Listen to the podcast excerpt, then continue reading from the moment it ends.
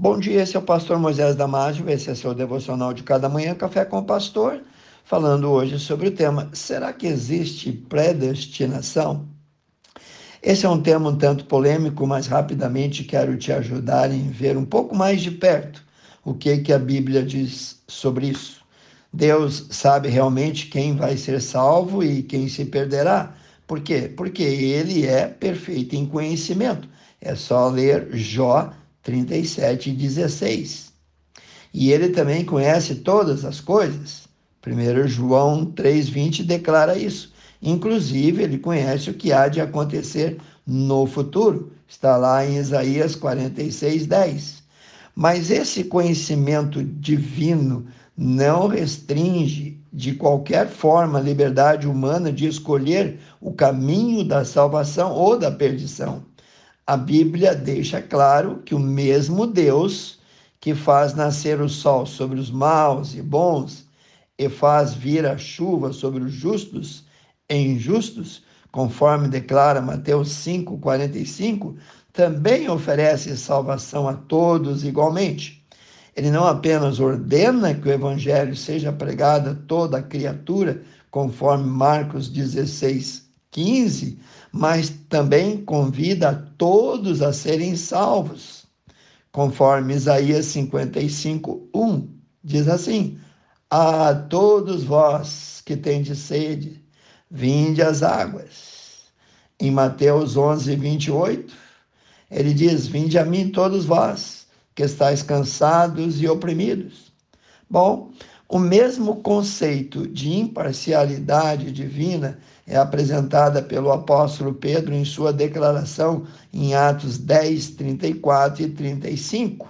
Vamos ler? E abrindo Pedro a boca, disse: Reconheço por verdade que Deus não faz acepção de pessoas, mas que Ele é agradável àquele que, em qualquer nação, o teme e faz o que é justo. Agora, alegar que todos os seres humanos já nasceram individualmente predestinados para a salvação ou para a perdição implica na rejeição das declarações apostólicas de que Deus deseja que todos os homens sejam salvos. Como desmentir isso? Está lá em 1 Timóteo 2,4. E que ninguém que nenhum pereça, senão que todos cheguem ao arrependimento, segundo Pedro 3:9. Como poderia o apóstolo Paulo haver convidado ou instado a todos em toda parte que se arrependam? Atos 17:30, se nem todos pudessem se arrepender. Embora a salvação seja oferecida gratuitamente a todos, indistintamente, somente aqueles que aceitam pela fé serão salvos. Leia Efésios 2, 8 a 10. Também em João 3,16, nós lemos assim: Porque Deus amou o mundo, e eu frisei a palavra mundo, porque Deus amou o mundo de tal maneira que deu o seu Filho unigênito, para que todo aquele, e eu sublinhei também essa expressão, todo aquele que nele crê não pereça, mas tenha vida eterna. A perdição dos ímpios não é, portanto, o resultado de um decreto divino arbitrário, mas sim a consequência natural de haverem rejeitado individualmente a oferta de salvação.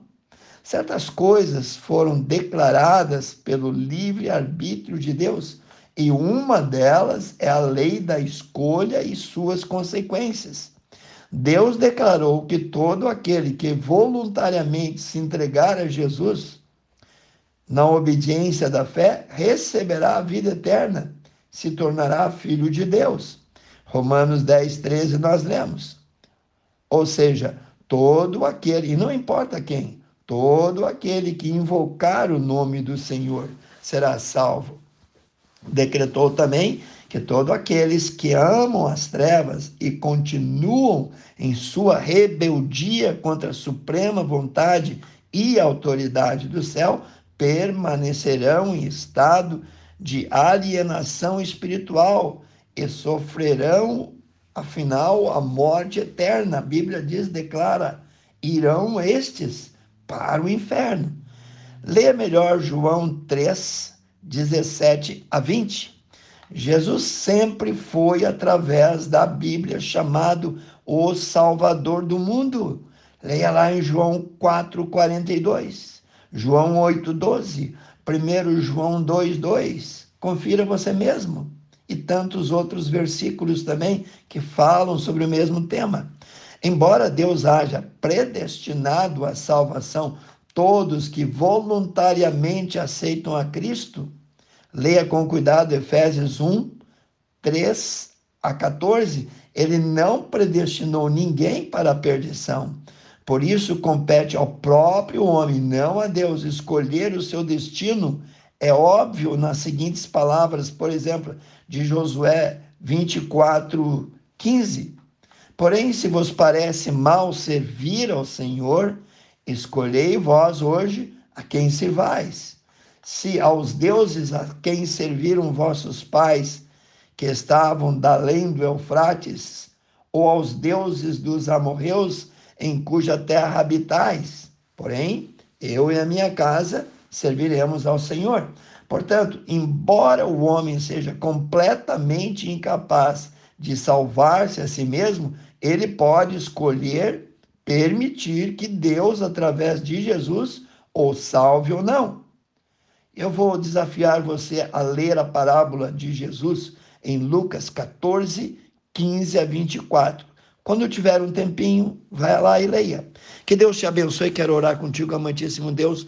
Abençoe cada um, Senhor. Abra a mente e o coração para aqueles, Senhor, que ouviram. E dê a eles, Senhor, a vontade de crer, a vontade de fazer uma decisão ao lado de Jesus. Eu oro e peço, no poder do teu Espírito Santo. Amém. Se você gostou, passe adiante e eu te vejo no próximo Café com o Pastor.